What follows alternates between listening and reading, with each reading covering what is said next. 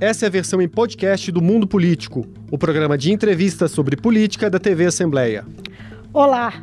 Hoje, no mundo político, a reorganização das forças políticas no Congresso e as relações com o futuro governo Lula. O que esperar de um cenário com um menor número de partidos representados, especialmente na Câmara, da atuação de uma extrema-direita bolsonarista, de uma possível rearticulação da direita tradicional e do tamanho da base do presidente eleito?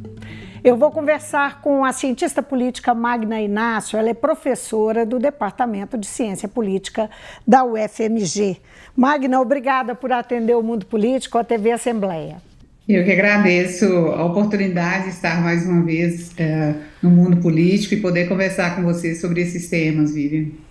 Magna, segundo o Tribunal Superior Eleitoral, dos 28 entes políticos, aí contados partidos e federações partidárias que disputaram as eleições esse ano, apenas 12 conseguiram alcançar a cláusula de desempenho. Não é?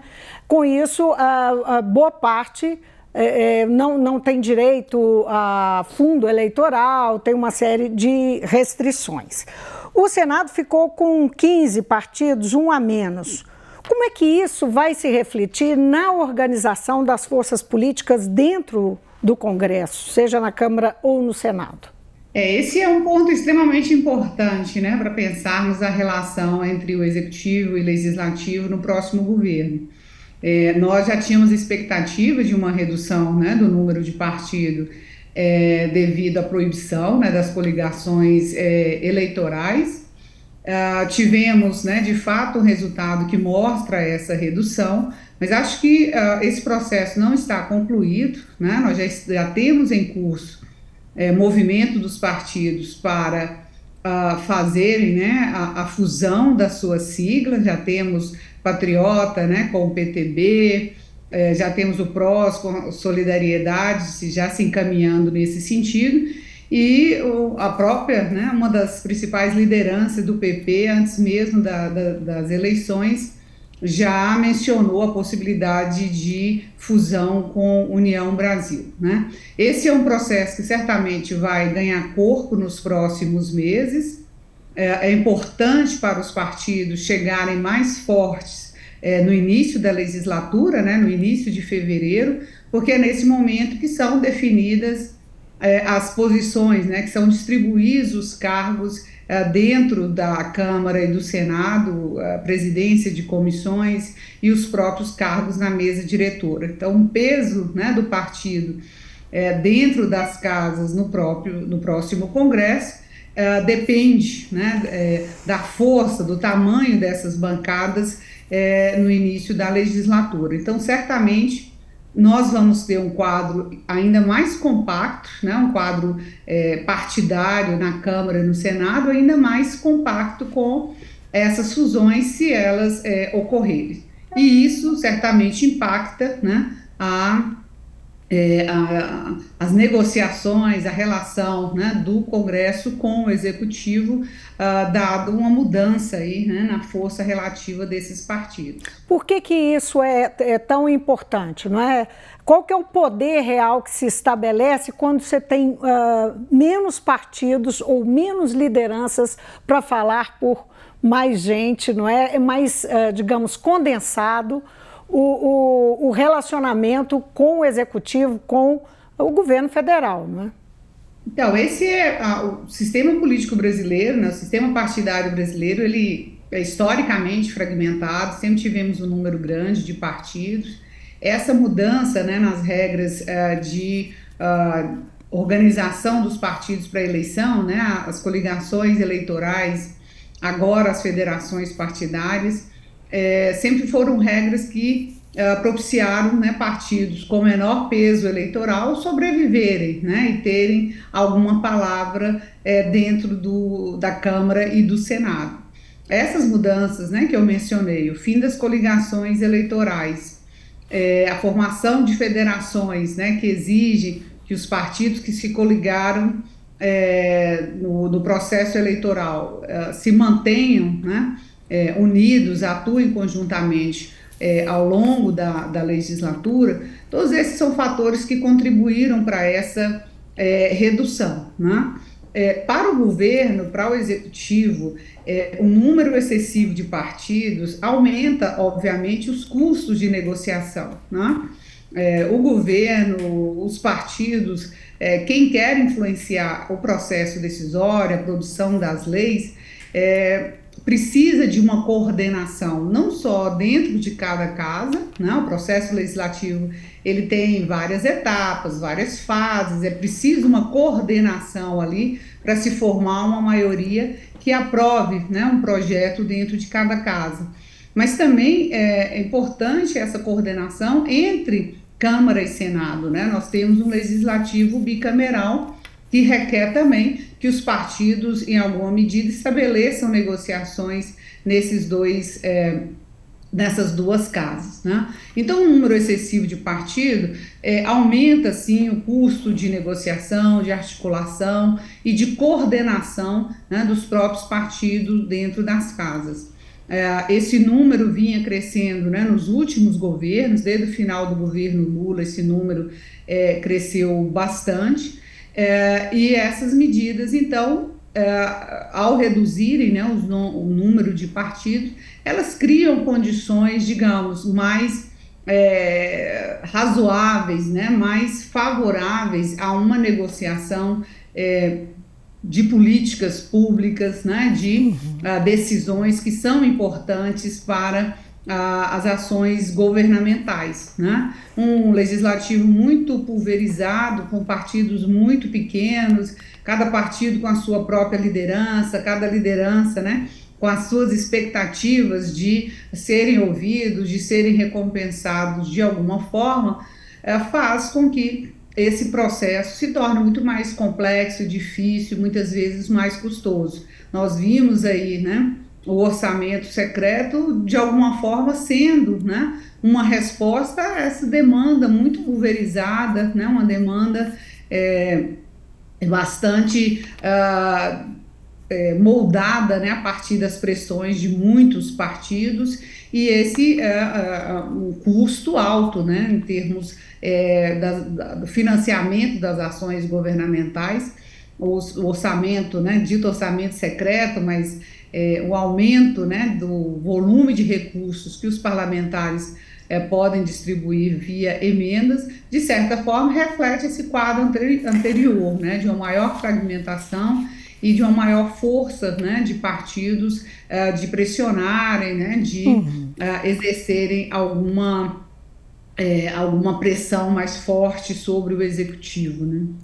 É, nós vimos aí uma situação nessas eleições em que o legislativo ele caminhou, uh, se é que a gente pode falar em esquerda e direita nesse momento dessa forma, mas uh, vamos dizer que o legislativo ficou mais à direita e uh, o governo uh, se elegeu Lula, é? nesse confronto Lula e Bolsonaro, uh, prevaleceu a esquerda ou a centro-esquerda é, numa frente ampla, que acabou sendo feita no segundo turno, mas prevaleceu a centro-esquerda. É, como é que você vê o futuro de, é, do, do, desse, dessa relação desse ponto de vista? Levando em consideração que existe dentro do Congresso agora uma é, força de extrema-direita bastante, é, no mínimo, vai ser bastante, é, vai movimentar bastante a Câmara e talvez o Senado também, não é? apesar dela não representar maioria. É, os, olhando os resultados eleitorais, né, o quadro que a gente tem é de fato né, um crescimento dos partidos é, no espectro aí da direita, né, é, e principalmente partidos que é, nos últimos anos têm adotado uma postura mais radical, né, que é apostado mais na polarização, inclusive eleição de vários é, parlamentares que têm, né, inclusive, um discurso é, bastante radicalizado. Né? É, então, a esquerda ou a centro-esquerda não cresceu, manteve, digamos, o seu tamanho é, histórico. Né? O que houve, de fato, foi uma redução dos partidos do centro, né? o desempenho é, do PSDB, do próprio é, MDB, e um crescimento né, dos partidos é, no campo da direita, né, sendo aí é, muito emblemático o PL, né, que foi o partido pelo qual o presidente Bolsonaro se candidatou à reeleição, chegou né, à, à, condição de maior partido na Câmara dos Deputados, né, o partido com maior número de é, deputados é, eleitos. Né.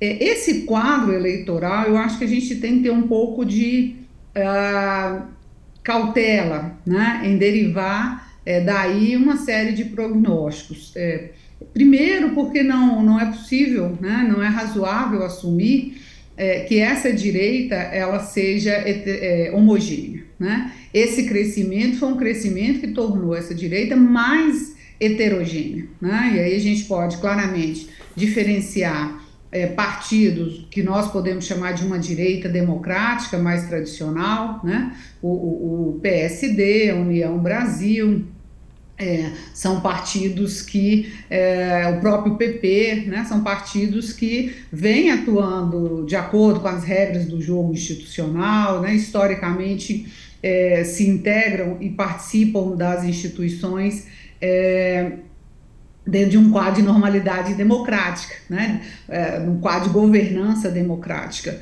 É, esses partidos, né, eles também, alguns deles, né, é, também alguns cresceram, mas nós temos né, é, aí essa direita mais radicalizada, boa parte dela né, é, ingressou no próprio PL, né, são egressos ali do PSL, é, são principalmente né, grupos associados ao bolsonarismo.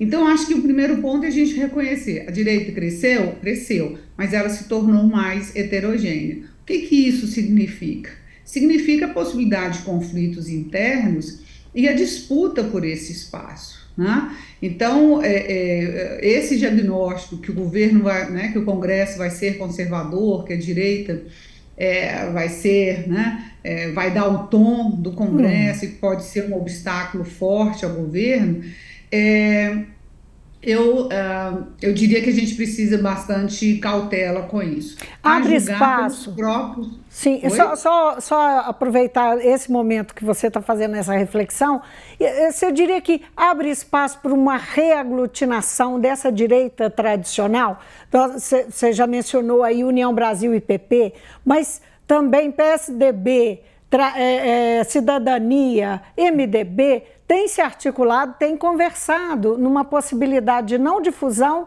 mas de federação.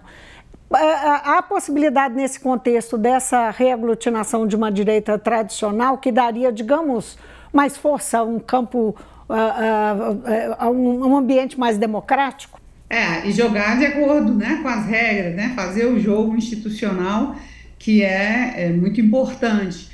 É exatamente isso, Vívia. O, o, o que nós temos, o quadro que saiu das eleições é um quadro que irá se modificar, seja uh, devido a essas fusões ou essas aglutinações dos partidos, né, é, como federações, seja é, como efeito dos próprios movimentos que o presidente Lula, que o governo irá fazer, no sentido de absorver alguns deles. Né? O, o MDB e o MDB já está na, na própria equipe de transição, o, o PSD né, tem sinalizado muito claramente uh, de que irá participar da base do, do governo, né?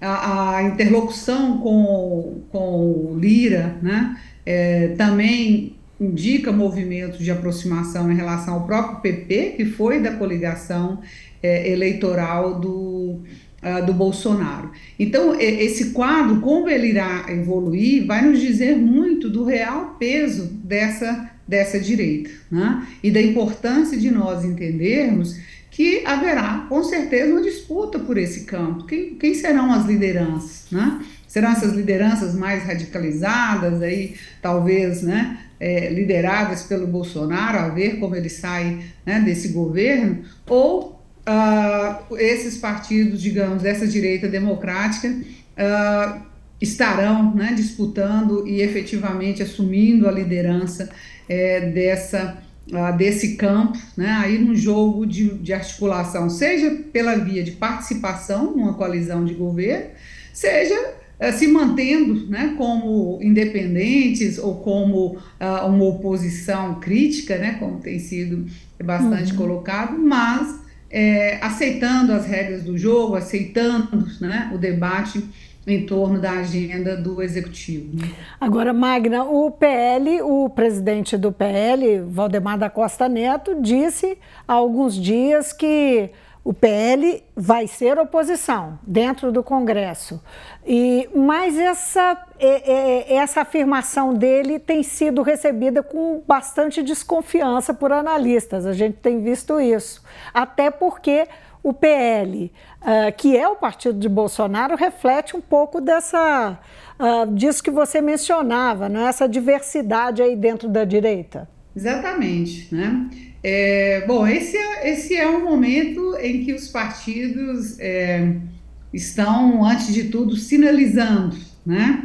É, e precificando o seu apoio, né? Esse é um momento em que a, o governo está discutindo é, formação da sua própria equipe, formação né, da sua coalizão, que deve ser anunciada aí em dezembro, ou, ou, certamente no início de janeiro. Né? Então, os partidos, obviamente, é, estão fazendo os seus movimentos. A minha interpretação dos movimentos né, do Valdemar Costa Neto é, é, de que faz justamente parte daquilo que eu mencionava, né, de um conflito, de uma disputa dentro desse campo é, em torno de é, quem será uhum. o, né, uh, quem serão as lideranças é, relevantes. Né? Então, nesse sentido, é, o, o, campo da oposição também pode ser um campo atrativo. Né? Se manter é, distante do governo é, e, e, ocupar esse espaço pode criar visibilidades e oportunidades que são interessantes para alguns é, partidos. Né? Mas esses, né, com exceção é, do União Brasil, todos esses outros foram partidos que já foram né, é, de governos petistas, já estiveram em colisões petistas. Né? Então, essa aproximação não seria nem estranha, né, é, nem é, inesperada, muito pelo contrário. Né? É, eu acho que a gente vai assistir nas próximas semanas é, é, um movimento que vai deixar mais claro né, essas tendências, é, dado que o governo, com a entrega né, da minuta e de uma proposta da PEC de transição, é, antecipa né, esse, é, essa relação com o executivo, né, antecipa essa interação, esse jogo de forças entre governo ainda não empossado né, é, e o, o, o, Congresso que ainda né, é, que está hoje funcionando, né, porque a partir de 1 de fevereiro será outro Congresso. É, essa antecipação do jogo legislativo né, vai ser muito importante para a definição, pelo menos, da coalizão, digamos, né, inaugural, aquela que abre o governo, né, ainda que o governo possa é, modificá-la mais, mais à frente, a depender é, desse, desse jogo. Né? Pois é, aí fica a pergunta. É, nós falamos desses partidos todos que de alguma forma se encontram, alguns deles se encontram naquilo que a gente, aquela entidade que a gente acostumou a chamar de centrão, entra governo, sai governo. E que neste governo Bolsonaro foi tão importante, não é? Ah, chegava se, dizer, a se dizer que era o centrão que estava governando realmente o Brasil. E aí, esse centrão tem chance é, de, de, permanecer nesse, nesse cenário aqui que a gente está discutindo, né, de uma rearticulação da direita tradicional, de uma força mais, mais à direita, enfim, fazendo uma oposição. Sobrevive o Centrão?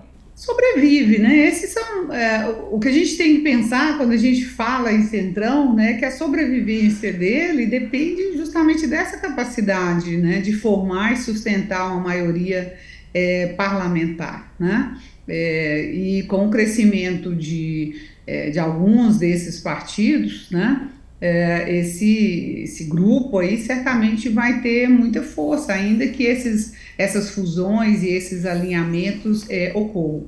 O que a gente precisa também ter claro, Vivian, é que esse processo de fortalecimento do legislativo, né, Câmara dos Deputados e Congresso, é um fortalecimento que já vem há algum tempo, né? É, pelo menos desde os anos 2000, a gente já vem observando um Congresso com maior protagonismo, um Congresso né, que é, tem buscado é, levar adiante as suas agendas, as suas pautas, é, mesmo em conflito, disputando né, com o próprio Executivo. O Bolsonaro só tornou isso, digamos, mais visível e talvez mais forte pela sua fragilidade política. Né? Um presidente é, que não coordena a sua, não cria e não coordena uma base legislativa, ele abre espaço para atuação uh, de, dessa maioria parlamentar. Né? Então, é, essa força aparente do Centrão, ela ela se alimentou sim da fragilidade política do governo Bolsonaro, mas ela mostra um Congresso que há algumas, né, pelo menos há duas décadas, vem fazendo um movimento de uh, buscando uma maior participação no processo legislativo. Né? Nós tivemos nos últimos anos, digamos, é, talvez o ápice né, desse processo inclusive com muita derrubada de vetos né, do que o presidente é, fez a leis aprovadas né, pelo Congresso, é, muitas medidas provisórias que perderam eficácia porque sequer foram colocadas em votação. Né? Então, é, essa, essa força, certamente, ela é, se alimentou muito dessa fragilidade do, do presidente. Mas é um Congresso que continua disposto a manter essa posição. Né? Eu acho que o governo Lula tem clareza disso, quando ele reconhece que, por exemplo, o orçamento secreto, né, é, que diz de uma participação maior dos parlamentares na distribuição de recursos orçamentários, é uma realidade e isso não vai ser mudado da noite para o dia. Né? Você acredita que ter... vai permanecer, inclusive, a forma? Porque a grande crítica que se faz é a forma como essa distribuição é feita, sem transparência, pelo menos essa é, essa é a argumentação presente, não é? Então, eu acho que é, o, o, talvez um primeiro passo, até do ponto de vista né, de, uh, de sinalizar para a própria sociedade né, qual, qual é o movimento e, e, qual é a legitimidade né, dessa negociação com o Congresso, acho que o primeiro passo vai ser justamente eliminar né, esse, é, essa, esse secreto aí, né, dessa expressão, algo que já vinha sendo feito até por pressão, por decisão do próprio é, STF, né? Essa falta de é, transparência, obviamente, digamos, é o, o elemento é, que complica bastante a, essa participação maior dos legisladores na distribuição de emendas. Agora, outro aspecto, né, que talvez esse, pelo menos para mim, é um aspecto é, bastante preocupante, né, é que essa pulverização de recursos, né, essa alocação de recursos é, pelos parlamentares, ela reduz né, o volume de é, receitas disponíveis né, para investimento. Ela diminui aquela parcela de recursos do orçamento que o governo pode uh, alocar de acordo com as suas prioridades governamentais, de acordo com a necessidade das políticas públicas. Né?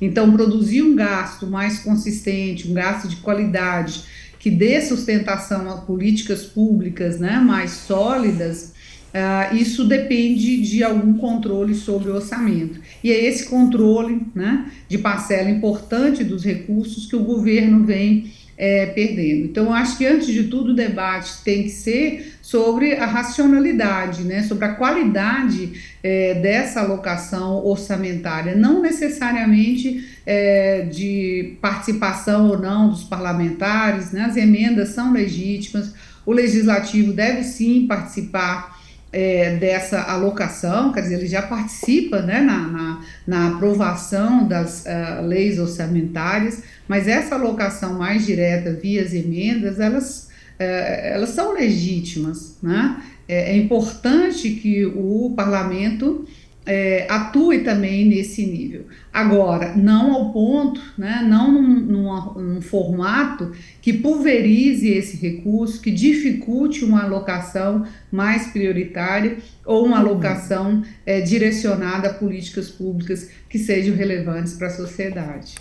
Como é que é, você interpreta a fala do, do presidente eleito é, de que não vai interferir, é, não vai é, se meter com as disputas internas para a presidência da Câmara e do Senado, ou seja, tanto em relação a Arthur Lira, que vai buscar a reeleição, quanto a Rodrigo Pacheco, no Senado, que também busca a reeleição.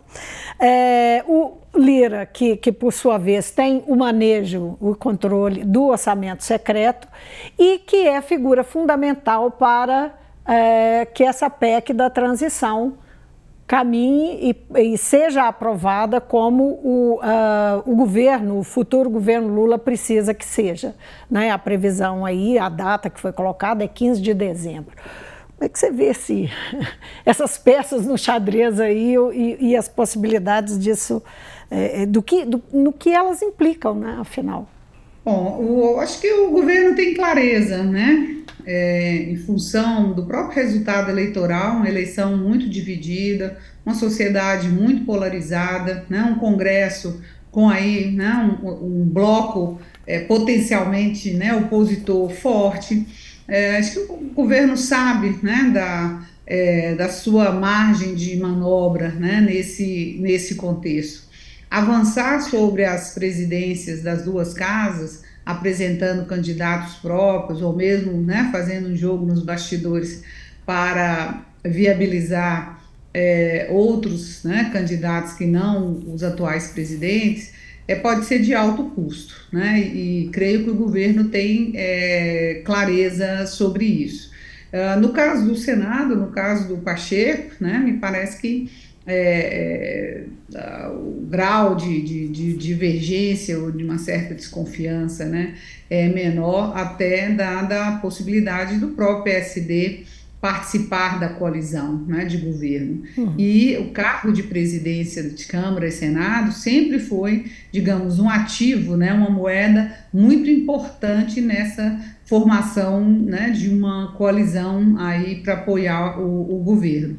No caso de, do Lira, né, é, acho que isso vai depender bastante dessa das negociações, né, pela formação do governo, próprio posicionamento é, do PP, né, e da possibilidade de construir acordos mais críveis, né, com, com o Lira.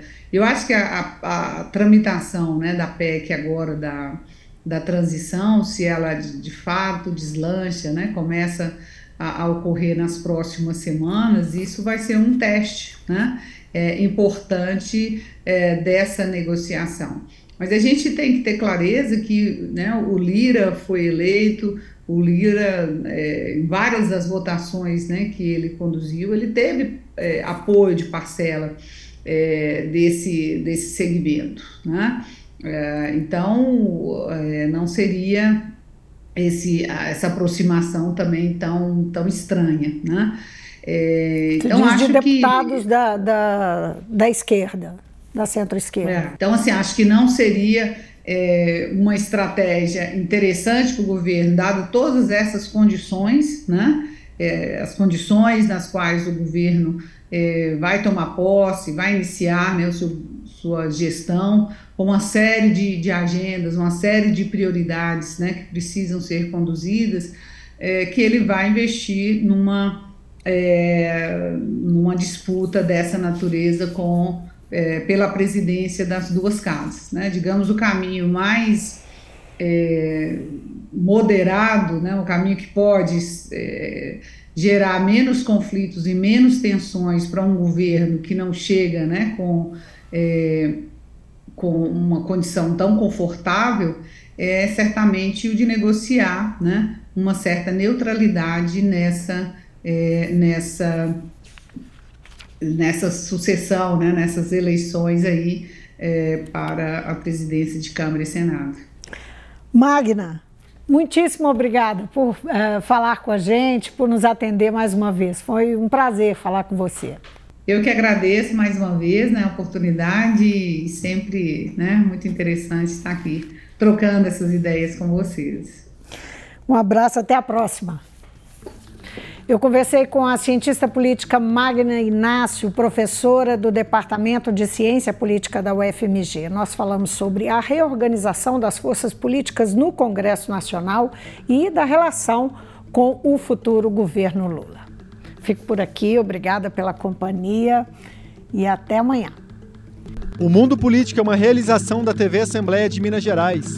Nesta edição, a apresentação foi de Vivian Menezes, a produção é de Tayana Máximo, a edição de áudio é de Tarcísio Duarte e a direção é de Alevi Ferreira. Você pode seguir o Mundo Político nos principais tocadores de podcast. Assim, você não perde nenhuma edição do programa. Para assistir a essa entrevista e aos outros conteúdos da TV Assembleia, acesse almg.gov.br/tv.